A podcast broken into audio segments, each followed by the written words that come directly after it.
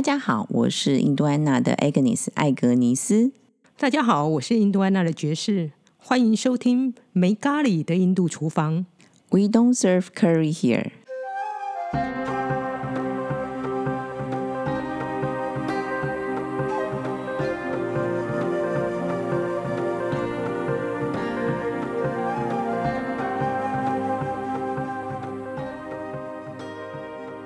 好，这个礼拜是第一周，所以我们要聊跟食物有相关性的东西。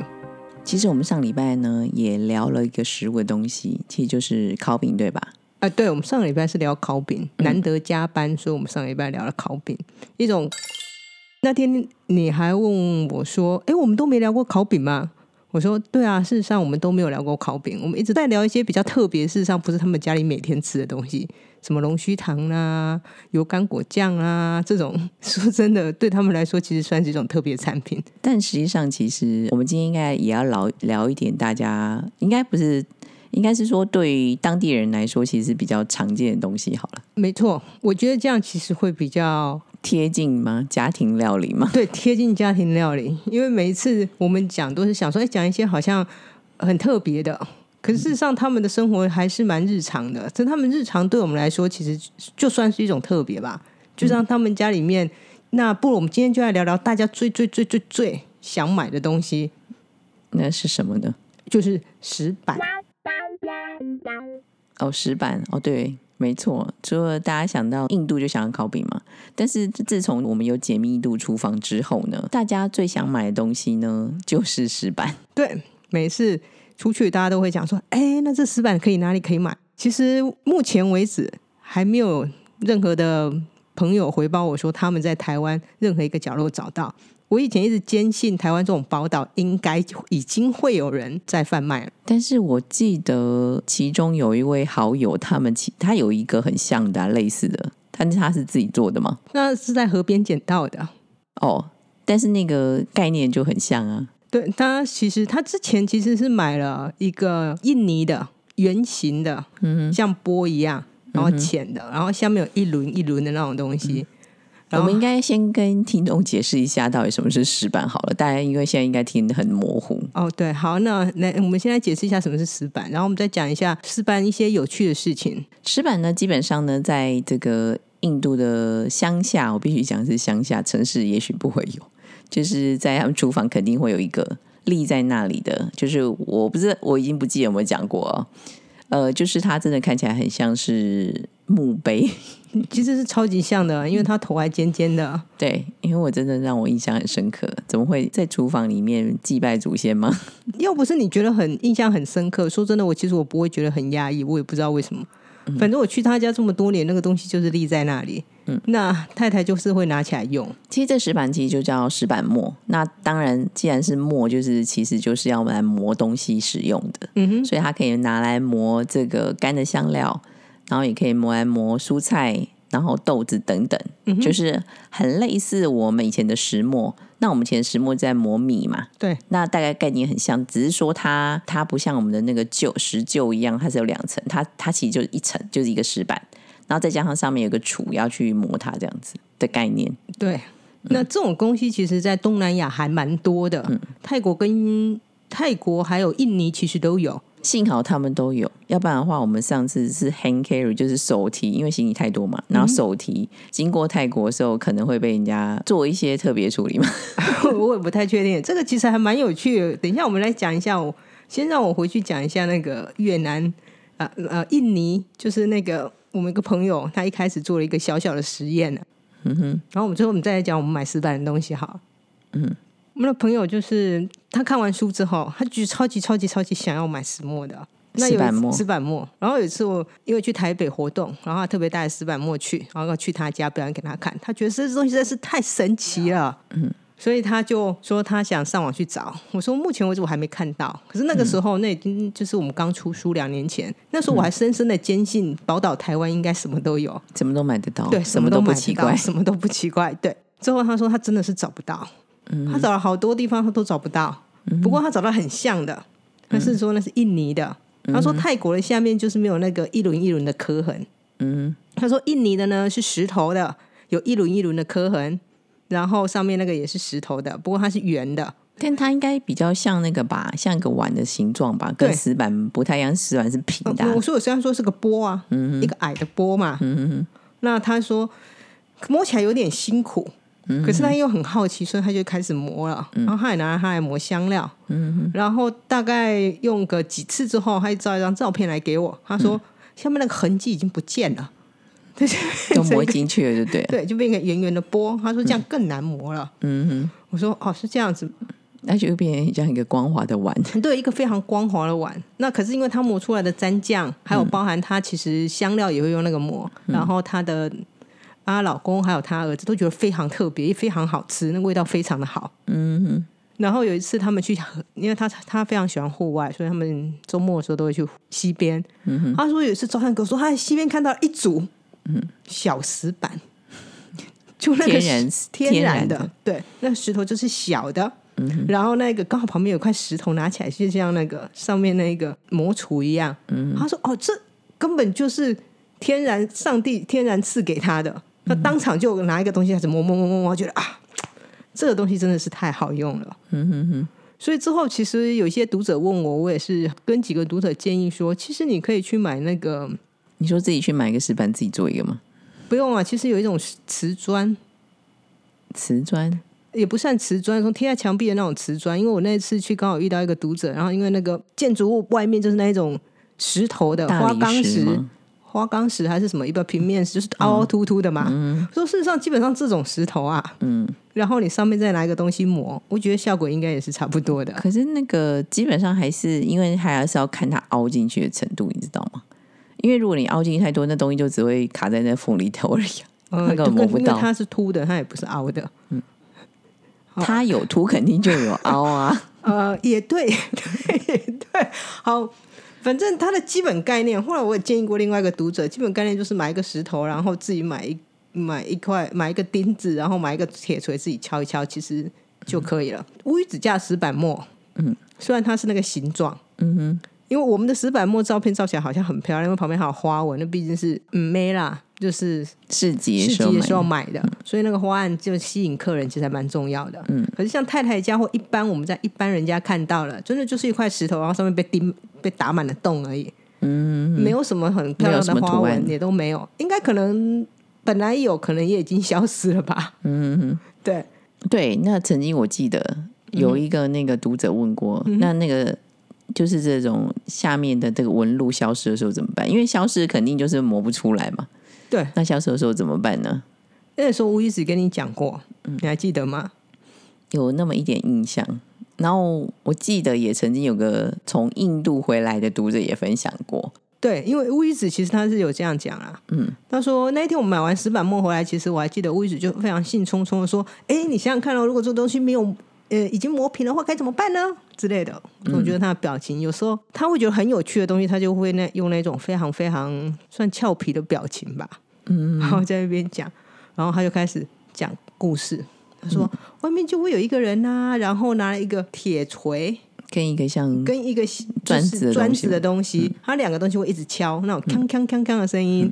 那因为我们从来没有遇到过，嗯，他很努力的形容，可是我不太确定是其实就是一什么声音啊、个上门服务啊。因为石板，因为印度家庭里面的石板真的都很大，因为我们这个已经很迷你，都很重，那何况很大。大概是六公斤嘛。哼，就有点像，就是我们可能会磨，就在磨菜刀的概念。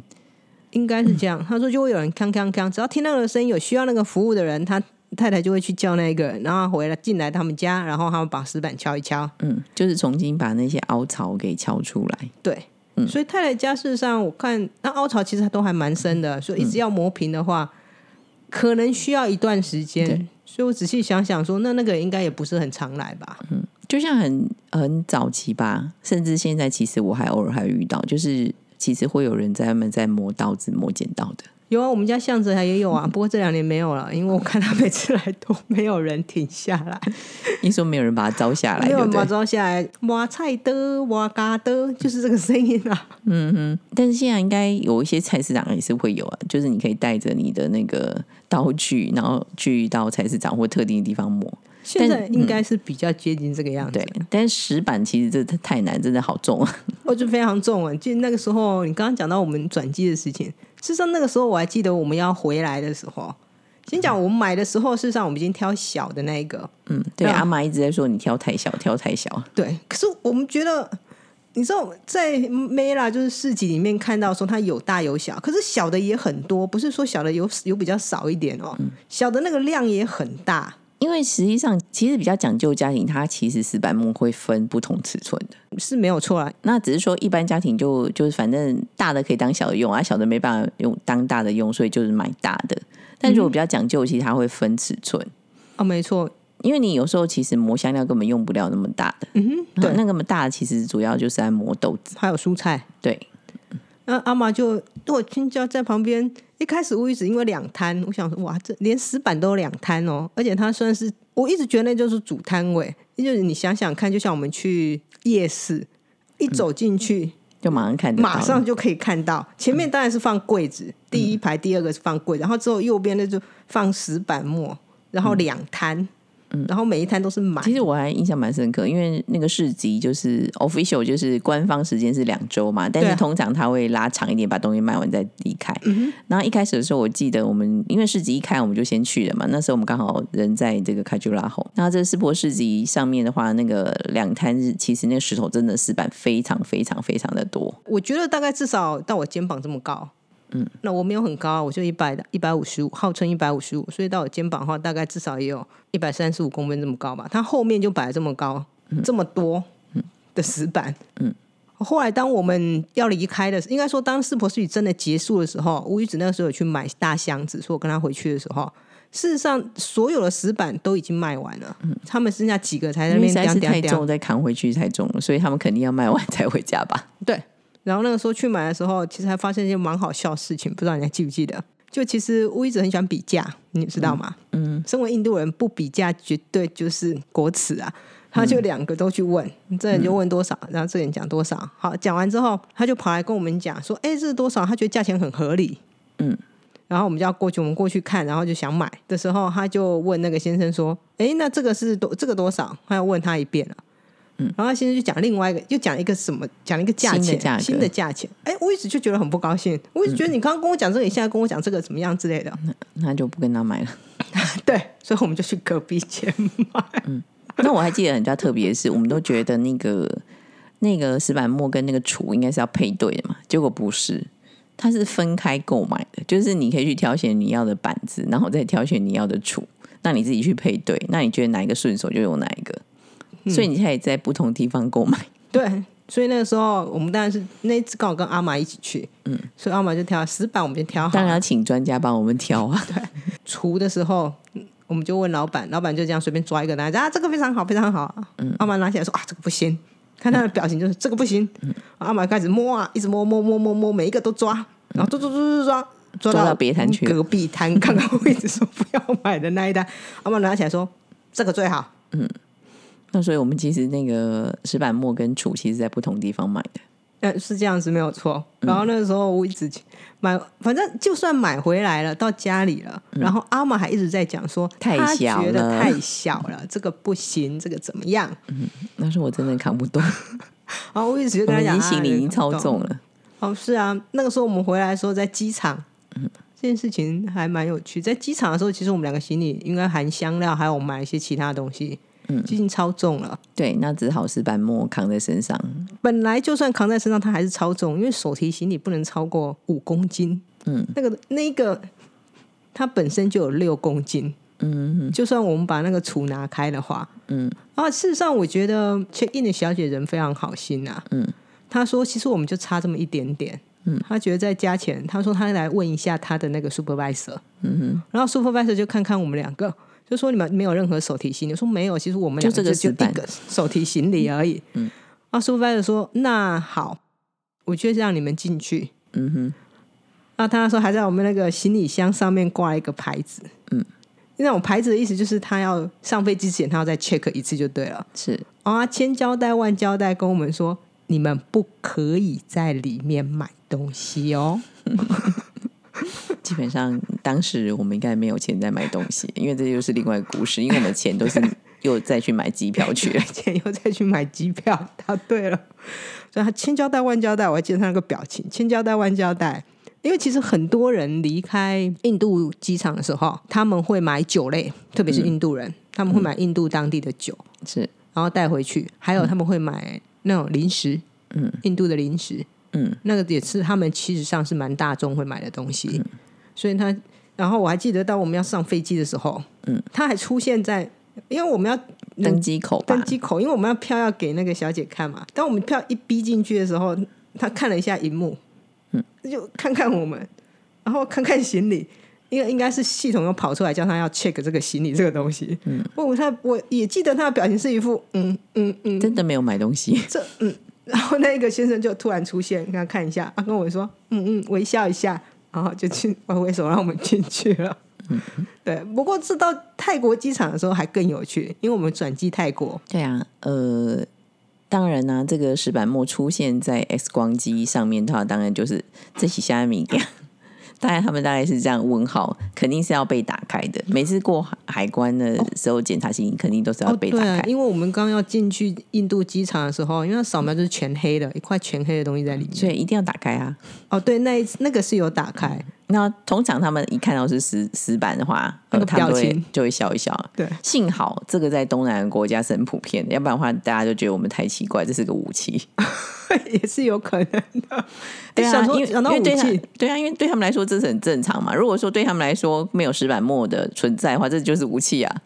嗯，的确，我觉得真的是这样子，因为他觉得完全不理解。因为我记得泰国那个在过关那些海关人员，然后一打开看的时候，他的表情也是嗯，不过他也是笑笑，因为还觉得。还太好笑了，对，他就怎么会有人要买这个回家？怎么还会有人 hand carry？你为什么不要放在大行李里面？我觉得有时候是这样子。嗯不过你刚刚讲到武器啊，你还记不记得你第一次去印度学料理的时候，嗯，你带了辣椒粉上飞机？哦，那是要我要离开的时候，我要回来的时候，对，然后全部被没收了，因为那的确是武器。因为那时候，因为也是行李太重了，所以就想说这种重量比较比较明确，到底几公斤很明确嘛，所以就放在 hand carry 的行李，结果全部被没收了。嗯，对，辣椒粉就被辣椒没收粉，因为辣椒粉真的是武器，你撒的时候 真的算是一种武器。对，跟大家分享一下这个小小常识，Agnes 是不知道的。所以以后不要带辣椒粉上粉哦。只要是粉，应该基本上都不要带上飞机啊。啊，对，因为现在可能性实在是太多了，那没有办法去分别到底是什么粉。好，我刚刚发现好像一直都是我在讲话，我现在丢点问题给 Agnes 来回答。应该说，事实上我个人啊，嗯，其实石板墨除了蘸酱以外，其实我最喜欢的一道菜，嗯就是那个磨菠菜，磨菠菜那一道，你知道那叫什么吗？哦，我记得，嗯哼，因为那个磨过菠菜跟，因为我印象很深刻是有膜跟没有膜，真的差距非常大。然后我们在解密印度厨房里面，其实也做一个小小的实验哦。所以我们加一个叫做湿式的，就湿的菠菜跟一个干的菠菜。那我们用相同分量的菠菜跟相同分量的马铃薯来去做这一道印度料理。那实际上这道菜也是那个太太她蛮常做的。她的确是蛮常做这道菜。对，好，那就是重点就在这个菠菜嘛。那菠菜呢，其中干式的基本上那个就菠菜就是直接跟就马铃薯还是要煮熟，然后直接下去炒的一个概念。那湿式的菠菜比较特别的地方就是那个菠菜呢要先烫过，就等于烫软之后，然后一定要用石板磨，然后把它磨，一定要用石板磨，因为石板磨跟料理机又不太一样的概念，因为料理机只是把它用刀子切碎嘛。所以它的呃食材的，就是它固体本身跟它的那个水分其实不会融合，那一定要经过有压力的石板磨之后呢，它才会有那种怎么说呢，绵密的那种、那种、那种融为一体的感觉。好，那这时候的菠菜呢，跟这个马铃薯就煮熟马铃薯在炒这些香料的时候呢，是完全不同的，那就会变成我们所谓的绿咖喱，这是我讲的湿湿的菠菜。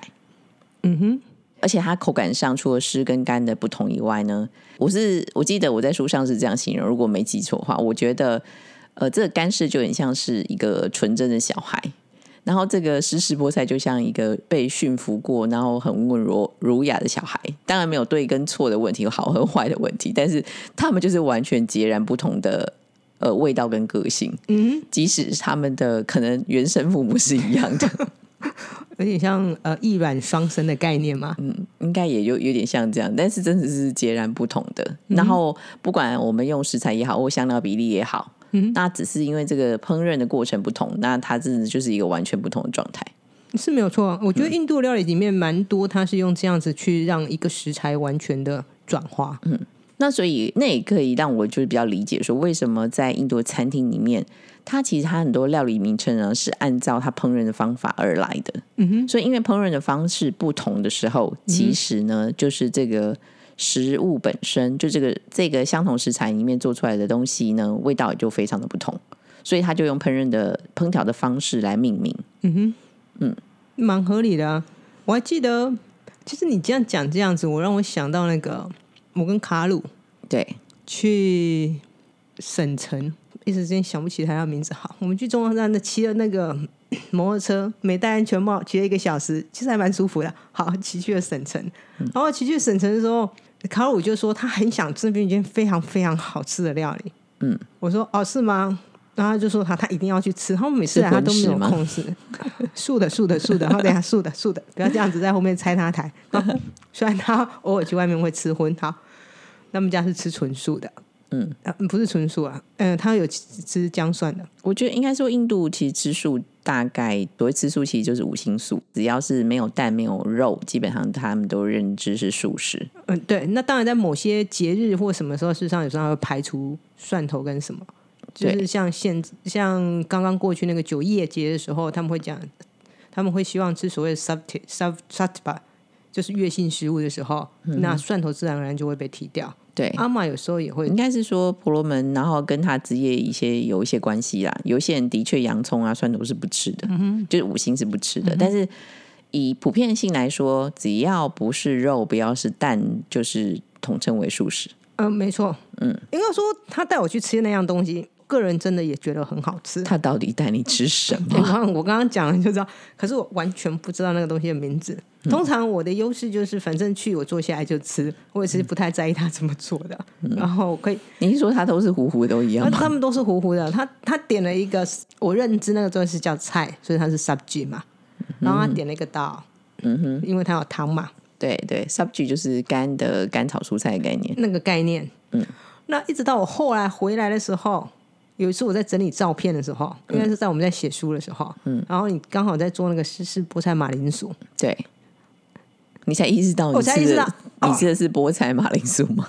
我吃的是那一道菜。哦，因为基本上你已经看不到菠菜嘛，因为早就都被磨碎，它就是一个绿色的一座小小绿色的那个粘稠物的山这样子，嗯，然后它沾着吃，嗯，那我印象里那个东西真的非常好吃，嗯哼，然后那个大大有就大有就是正常啊。嗯，你说那豆子浓汤就正常，就正常。也我所谓的正常，就是跟太太比就是一样。因为太太，我坦白来说，太太饭真的煮的还蛮好吃的。他们家真的是非常会做菜。嗯，就这样子。然后后来才看到那张照片，我跟卡鲁吃那个东西，后来才意识到，哦，原来那个东西就是湿式菠菜。然后它磨的很好，它味道也真的非常的好。嗯，那也就是大家可能会把它认知成一种绿咖喱。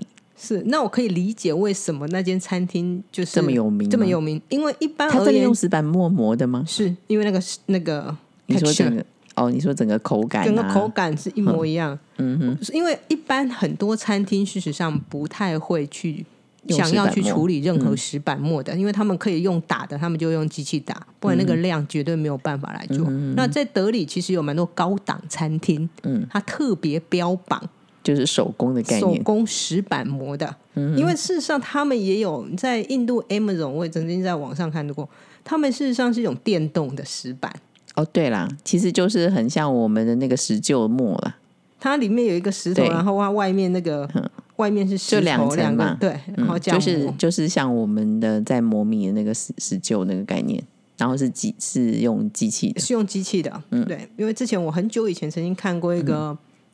好像一个主厨，外国主厨，嗯，英国主厨，他说他去早期的时候去印度的时候买过一台机器的，嗯，是他觉得他一人生最好的投资，对，嗯 对，所以那一次我才发现哦，所以那间店，他说这这这间店最有名的东西，他一进来就点这个，他这间店最有名的东西，而且他讲了一个很大的重点是，嗯，不见得每次来的时候，嗯，都还都会有，而且有时候还卖完，他就不会做。哦，你说你跟卡罗去的那家餐厅，我跟卡罗去那一间餐厅，嗯哼，哦，那肯定的，那就是限量的嘛。一定，因为你要磨出磨出一个餐厅的量，嗯，其实还蛮 惊人的。嗯哼哼，因为像太太在家里面，她要磨出几个人吃而已，嗯，就就这边一伙功夫啦，对，嗯，那更何况是说一间餐厅呢？是所以茶楼那天非常高兴哦，因为因为有吃点到这对道菜，点到这道菜，而且我吃了一道完全不知道觉得非常好吃的东西，然后回来才知道自己是什么。所以常常有人问我说：“你去印度到底吃了什么？”其实因你就是吃了很多好吃的东西啊，对，因为他们就会点，我也不会要求说要吃什么，反正我就是你们你们你们喜欢吃什么就点。我的优势也是，他也不用跟我解释这个东西到底怎么做的，嗯，所以他们可能有时候像你是徐老师完全没有好奇心吗？不能这样讲，徐老师可能觉得蛮轻松的吧，因为我记下次我们再讲，我去看那个被他们揪团，被他们抓去看一个印度片，一个没听不懂印地的人被人人抓去看印地片那个 Hindi 的片子，在电影院里面。嗯，没关系啊，你可以，你有眼睛，你可以看他我们下做什么次再作其。实还蛮有趣的经验啊。对，嗯所以你刚刚讲真的，我不是没有好奇心，而是我非常的融入。哦，好对好对，我来说，好，我总不觉 我好吧，对你来说是一个日常，哎一点都没有什么好好奇的，我我只能这么说。有什么好好奇的？我觉得这个生活好像就是这样子，我觉得很正常啊。嗯，好吧，那你就是个印度人好了，可能至少上辈子是个印度人。我也不太晓得，可能是吧。嗯。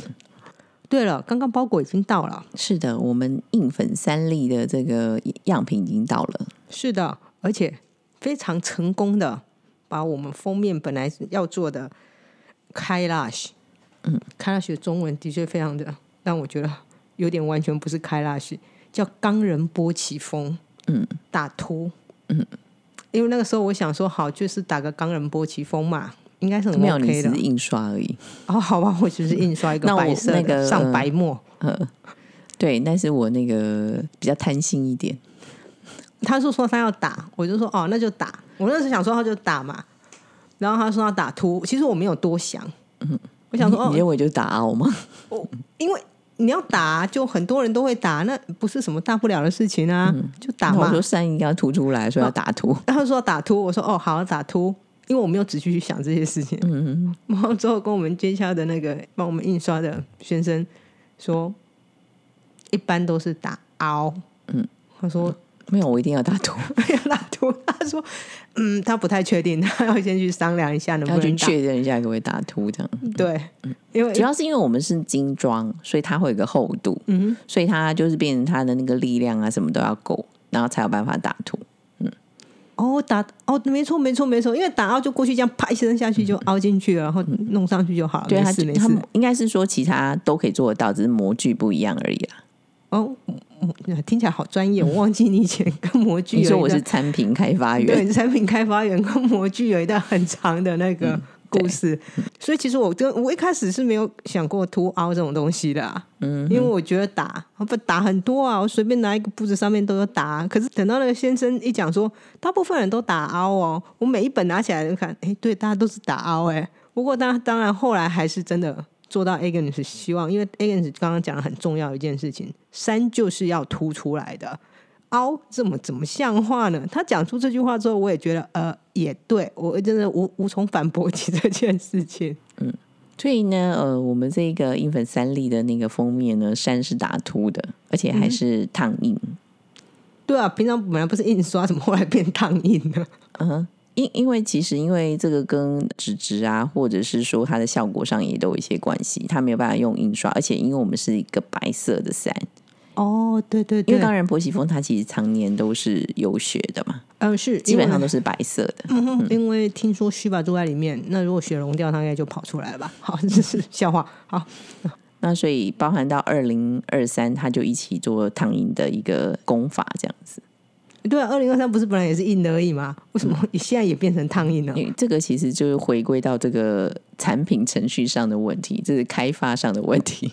好了解，可是看我觉得整体看起来啊，嗯，那种感觉让人家觉得非常的，我跟你讲优雅这两个字嘛，呃，应该是说，我个人是觉得还算是蛮有质感的啦，因为因为就像刚刚提嘛，它是精装嘛，再加上纸张，我们纸纸张是选用这个英国来的纸嘛，对，然后再加上说我们选用了所谓的印度黄，然后再加上这个冈仁波齐风的一个加持，其实我个人还蛮喜欢，为什么当初这个封面 Agnes 他那一天他是这样子，我已经非常忙碌在整理里面到底要什么时候，其实我没有空去想封面。嗯，然后 Agnes 就是拿了拿画拿一张小小的。你说那个应该是买东西的收据吧？就在背后随便画一下。对，然后把白样子在背后。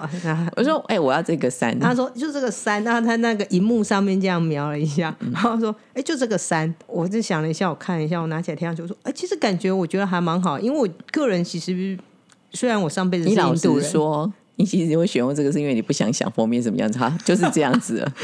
呃，我个人其实还比较喜欢干净的东西。嗯，虽然我上辈子是印度人，我也蛮喜欢听印度歌的。可是，呃，要怎么说呢？我觉得是，如果你去印度，不断去印度家庭，或是你去印度，事实上他们有非常整洁的一面。嗯，就是简简单单、干净的那。他们不叫整洁一面，他们是真的很干净，好吗？对，就是非常干净的一面。那连他们穿衣服，其实男男孩子穿的很素色，女孩子其实也有那种很干净素色的。嗯，我们平常看到所谓的印度风。那样子的感觉啦，很彩色彩很丰富啦。对，那其实很多时候是他们算是一种像太太出去宴会或干嘛的时候，嗯，他其实会特别有一种特别特别打扮的，特特对特别打扮。嗯，所以我个人蛮喜欢那个封面，是因为我觉得每天如果你要看我看一个非常非常彩色的封面，里面非常非常彩色的内页，然后很觉得容易觉得腻吗？是非常容易觉得腻。我讲的是事实。因为干干净净的东西，其实它带有很强辣、很强烈的，算是一种让心情沉静下来的感觉啊。嗯，我觉得这还蛮重要。这也是我们想要去表达的吧。因为其实我们日常嘛，我们常常在讲日常，嗯、然后让我也最喜欢讲常过好日子。这个当然很多人会笑我，但是我是真的，我觉得真的过好日子很蛮重要的。不是过好日子，是过好过好日子。是逗点的问题吗？嗯，是是过好，然后日子哦，这真的是像印度人，其实他们每天其实都非常的，也不能讲嗨或乐啦。嗯，可是我觉得这他们的整体文化就是每天你都要保持一个愉悦心情，愉悦心情，因为人生有很多事情，其实就像他们讲，它是个卡嘛，过去的过去的种种，现在已经这个样子了。那唯一我们能够面对的事情，就是愉悦去面对任何事情，当下的事情。对对，真的是这个样子。嗯，刚刚分享了一下这个硬粉三梨的封面哦。